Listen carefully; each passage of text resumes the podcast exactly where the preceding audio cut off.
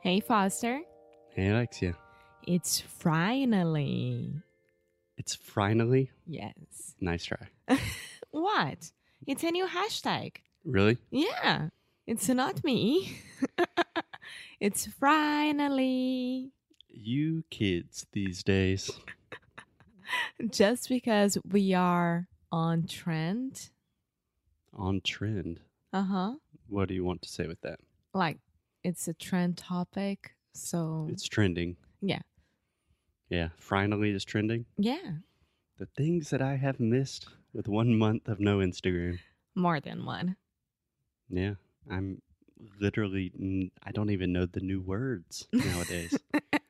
More or less because you use mine account. I use your account, My account. my account, What did I say? Mine. mine Sorry. account. Yeah. It's too, too early. That's not true. In more than one, I'd say a month and a half, I have used your account two times just to check out two of my favorite singers. That's it. Mm-hmm. Okay, so today I want to talk to you about two things, two very fun things. Okay. First of all, and you don't know about it at all, is that Anita just released her new album in three languages. Wow. Yeah. Okay. Can I give you a tip before uh-huh. you? Album. Album, Yeah, I was almost hearing album. album, Album. album, It's an M at the end. Album. album. There we go. if you want to avoid that difficult word, you can say her new CD, her new disc. Her new disc. Yeah, I would say CD. Okay, her new CD Anita. in thy languages. And Rainha da porra toda. and Snoop Dogg is there with her. Snoop Dogg. Uh huh. Da da da da da. Dun dun dun dun dun dun dun dun dun da da da da da. Dun, dun, dun. I think you're mixing Snoop Dogg with Eminem. No, I'm really bad at this. So. I think that is very clear to everyone. Okay, that's awesome. She speaks in English, Portuguese, and Spanish. yes. Okay, cool.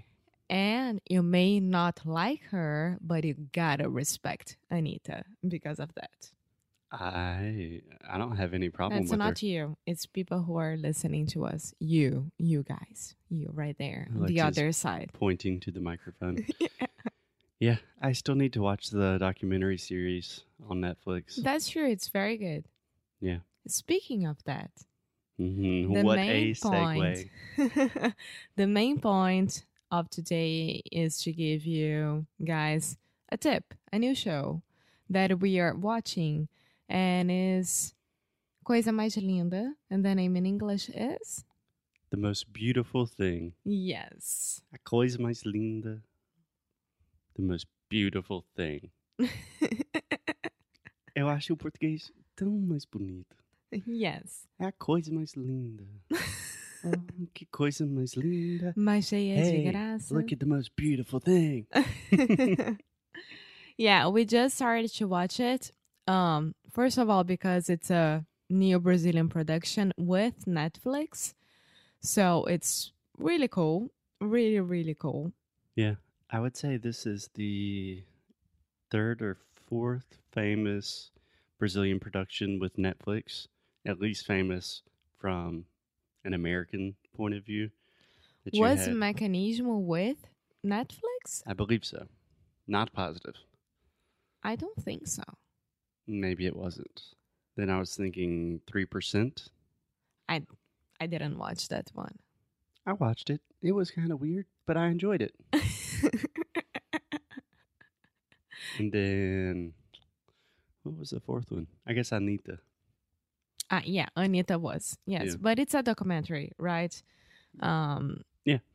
But Anita was a pretty pretty good documentary to watch. Very well made and Coisa Mais Linda as well. Um I'm still on the fourth episode. Foster slept on the third one. you can say Foster fell asleep during the third one. yes, he fell asleep. In my defense, I was very tired. So- yes. Alexia, as a former producer, what are your initial opinions of the show of the most beautiful thing? Well, the actresses, actresses, actresses. You can say the actresses if you're Ye- talking about more than one. Yeah, the actresses, they are all amazing. Mel Lisboa is back, so Mel Lisboa, uh huh. de volta. You know that we are recording this to English no cru, right? Yeah, but it's Friday. I feel like speaking Portuguese. okay. um, Mel Lisboa is back, which I love her. I think she's a great actress. I really, really like her. Um, all the guys are amazing as well. So the production are is beautiful. The cinematography, Cinematography. cinematography. Yeah, a good tip in English is anyography, photography, radiology. Okay, or ography or ologies. We generally have that ah sound, which is stress. So photography. cinematography. Perfect. Perfect. Yes, it's beautiful. It's during um, Rio in 1957, I think, Uh, more or less. I want to say it's either late 50s or early 60s, yeah, but it's awesome as a timepiece. You can say a timepiece or a historical piece, which is just a film or series or something that is set in a different period of time, Okay. right? And it's amazing. I just think the light and the characters and like imagining Rio in the 50s and 60s, they did a really, really good job. It with was a that aspect. golden age. It was a capital of Brazil. So imagine that. Yeah. Yeah. Well, Yes. It was- Alexia, they can hear you when you're whispering on the podcast. For one second, I was like, was it? I- I don't know what year it changed to Brasilia. I want to say 1968. I could be mistaken. And Alexia is saying, no, no, no, no. we don't have that information. I'm horrible with that. It's not that I don't know the history of Brazil, but I am horrible at that. There we go. Horrible Uh-huh. at that. Um, Good job. Good job. yes. So the how do I say the figurino? Um, the costume design. The costume design is everything that I ever wanted. I love it. I'm really into that. Um, but the the story itself, it's like it's a a huge problem that women still have nowadays.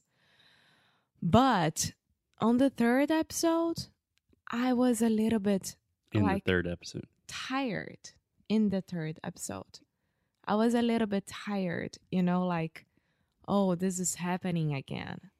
Are you talking about like the machismo?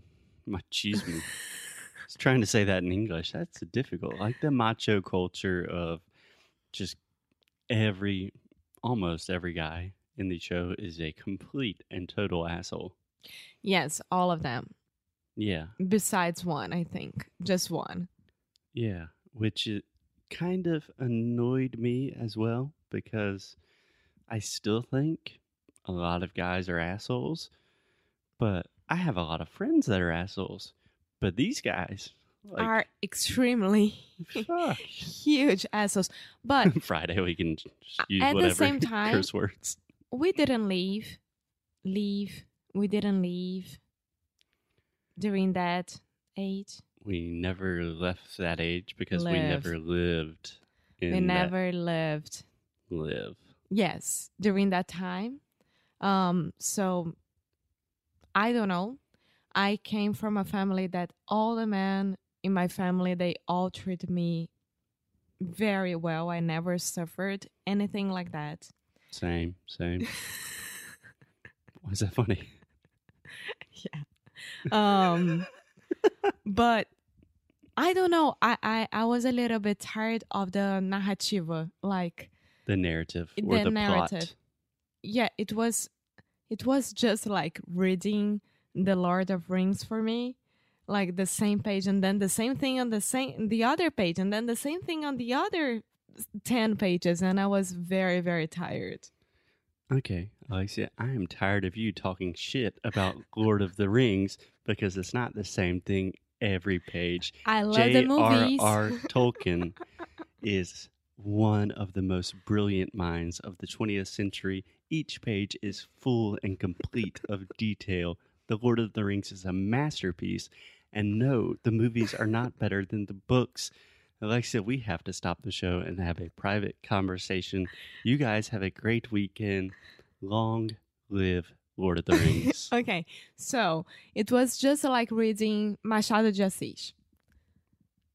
yeah, whatever. Cool. All right. Have a good weekend.